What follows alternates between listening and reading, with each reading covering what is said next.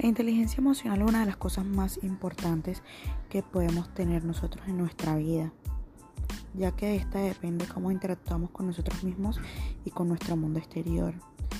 Eh, la que se trata de cómo interactuamos con nosotros mismos es la inteligencia emocional interna. Esto tiene mucho que ver con nuestras emociones, nuestros estados de ánimo y cómo lo tomamos. En cambio, la externa viene siendo cómo interactuamos con el mundo exterior, con las personas con las que convivimos.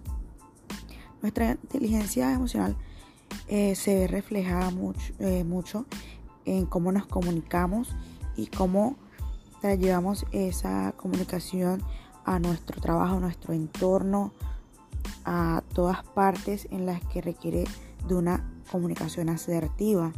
Si no tenemos una buena inteligencia emocional, por lo general siempre vamos a vivir llenos de conflictos y con una mala comunicación.